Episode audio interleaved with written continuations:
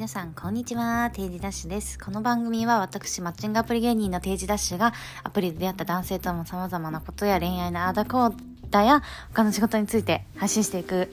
番組です。と、今日のテーマはですね、あのー、ちょっと何しようかなと思ったんだけど、ちょっと久々に 恋愛じゃなくて仕事についてちょっと話していこうと思います。あの、なぜ今こんなに声がハスキーボイスというかガラガラなのかというと、はい、昨日3時ぐらいまであ、2時ぐらいかなまでお酒を楽しく飲んでいたので、と、あの、今ね、声がガラガラしているということです。で今回のテーマはですね、あの、仕事に関するテーマです。えっと、仕事で出世できる人の特徴、これあるよねっていうのを、ちょっとまだ全然ね、あの27歳の若造なんですけど、若造というか若手なんですけど、語らせていこ、いただこうかなと思います。まず私のね、経歴を簡単に説明すると、私今27歳で、社会人5年目の代です。大学4年生の大学に行って、あの、経営系の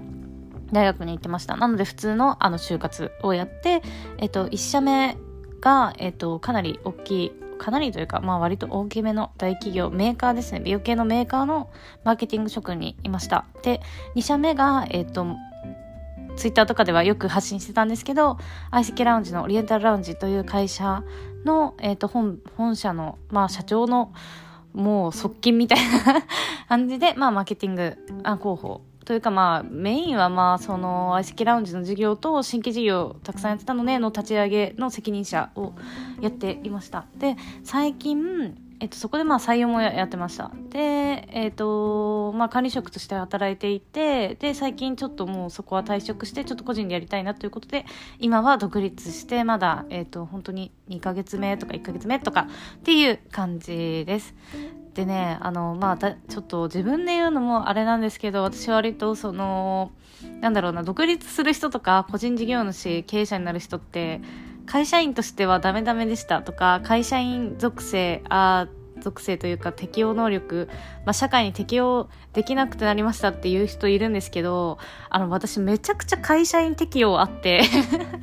まあ結構会社員としてはかなり順調に、えっ、と、うまくいって5年目を迎えてるなというあの気持ちなんですよ。なので、まあ、よりね、若手に向けて、まあ、こういう風にやると、まあ、出世できるというか、会社に評価されるなっていうのは、だいぶ分かってきたなっていう感じなので、今回ちょっとね、この配信聞いてる人に、こっそりちょっとお伝えしようかなと思っています。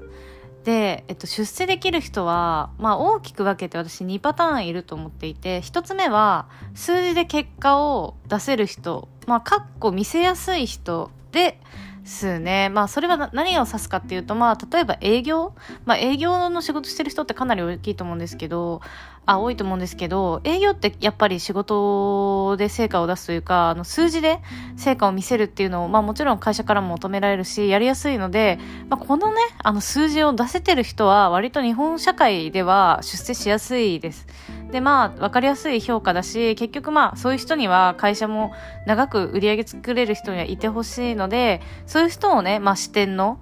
まあなんか、どんどんどんどん課長にしてったりとか、まあ係長にして、課長補佐にして、課長にして、まあ部長にしていくみたいな、あの流れがあると思うんですよ。まあ、まあただ私はこれは結構懐疑的で、確かに数字作れる人が上にいた方が説得性だったりとか、まあ納得感は下の人たちあると思うんですけど、まあね、営業で数字作れる人がマネジメントできるかっていうと、またそれも 違う話なので、まあモンスター上司とかが生まれるんだなーって最近思ってます。なのでね、その数字で結果を、まあな、どんな職種でも数字で定量的に成果を表せるようにした方がいいんですけど、まあ、よりね、出しやすい人は出世しやすいなというイメージで、しかもね、若手でもできやすいなというイメージですね。まあ、あとは IT 系の若い人が多い会社とかだと、まあ、数、まあ、プロジェクト単位で、まあ、数字、まあ、KPI があって、それをちゃんと達成できてる、まあ、ディレクターの人とか、なんだろう、まあ、マーケ担当の人とかも、あれですよね、まあ、出世しやすいだろうなっていうのは思っています。で、まあ、こ、これはまあ、誰しも、まあ、そりゃそうでしょって思ってることなんですけど、私が推してるというか、もうすごい強く感じてるのは二つ目の方で、えっ、と、パフォーマンスが上手い人ですね。あの、これは、例えばじゃ仕事はできないのに、上司に見せるのが上手いみたいな、そういう嫌味で言ってるんじゃなくて、ちゃんとやってるよ、正しくやってる予感を見せられる人が、やっぱり、とか上司にアピールできる人が、本当に出世しているなっていうのね、特にね、一社目の大きい会社にいた時感じましたね。で、これができない人が本当に多くて、特に女性、あの、これはもう統計出てるんですけど、あの、アメリカの調査で、あの女性の方がなんだろうな自分の成果を下げて言いやすい男性よりもっていう調査結果があるんですよね。あのどういう調査結果で導き出されてるかっていうとそのねえっとなんだっけなあその管理職試験を募集した時に男性は例えば受験しましたで合格率が6割だったのに対してあこれちょっとえっ、ー、と確か、確かの数字なんですけど、まあ、6割ぐらいだったのに対して、女性は9割ぐらいだったっていうことで、まあ、つまり女性は確実に、なんだろうな、私は管理職になれるっていう時じゃないと自信を持って前に、あの、行かない。けど男性はなんか、あの、なんかその半信半疑の状態でもどんどんどんどん手を挙げるっていう、まあ、出世に対してのモチベーションというか意欲の問題かもしれないんですけど、女性の方がどうしても自分の能力をちょっと過小評価しすぎてるっていうのは、とても有名な話で、あの自分もやっぱりいろんな人見ててあその傾向す傾向すごく強いなって思ってたので特にね女の人もまあ男の人もそうなんですけどまあ男女差そこめっちゃある傾向としてあるよっていうのは頭に入れてた方がいいんじゃないかなと思います。でもね女性の方が、まあ、そこはまあ人によるからあんまり男女の話にしちゃいけないんですけどなんだろうなやっぱ責任感を持ってやってくれる人も多いしまあそんなに大きくサボったりとか、言ったのにやらないとか、ミス多いとかっていうのはそんなにいない、私は イメージです。ただ、やっぱりその自分のでき、これだけやりましたとか、これだけあの数字を出せました、私のおかげですみたいなのを出すのは男性の方が、総じてうまいなとか、うん、まあ男性、女性限らず、やっぱそういうね、アピールを積極的にできる人とか、パフォーマンスが上手い人は、やっぱ上に上がりやすいっていうのはありますよね。うん。まあ、その中間管理職と言われる人とか、まあ、より上にねもっと大きいあ、えーと、決済権者がいるような管理職の人からしてみてもやっぱ自分の下のそのリーダー候補というか管理職候補を育てていかないと自分が逆に上に上がれないので、まあ、そうやってね積極的にその自分の成果だったりとか働きをねアピールしてくれるっていうのは意外とその助かるというかあのなんだろうなそのマイナス的な意味ではないんですよ。こいつ